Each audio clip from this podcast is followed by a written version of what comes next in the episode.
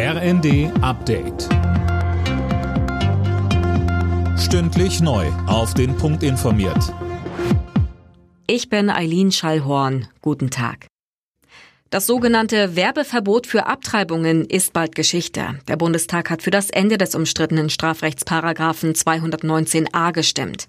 Der Verbot ist bisher Ärzten etwa im Netz über Schwangerschaftsabbrüche zu informieren. Justizminister Buschmann. Im Internet kann jedermann, selbst jeder Troll und jeder Verschwörungstheoretiker alles Mögliche über Schwangerschaftsabbrüche verbreiten. Aber dass wir hochqualifizierten Ärztinnen und Ärzten, die solche Eingriffe vornehmen, verbieten, dort sachliche Informationen bereitzustellen, das ist absurd, das ist aus der Zeit gefallen und deshalb beenden wir diesen Zustand.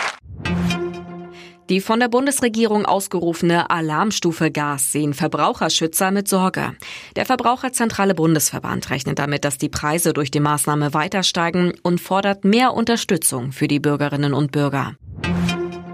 In Nordrhein-Westfalen ist der letzte Schultag. Am Mittag dürften deshalb die ersten Urlauber auf den Straßen unterwegs sein. Der ADAC warnt vor Staus, vor allem Richtung Küste. Wie man sich vorbereiten sollte, dazu sagte uns ADAC-Sprecherin Alexandra Kruse.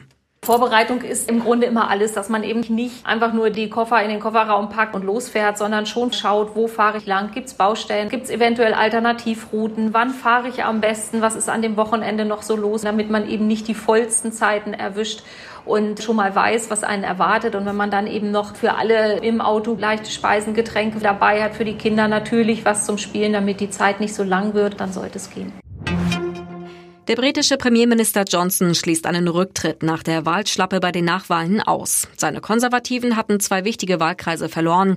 Die Wahlen galten als Stimmungstest für Johnson nach der Partyaffäre. Alle Nachrichten auf rnd.de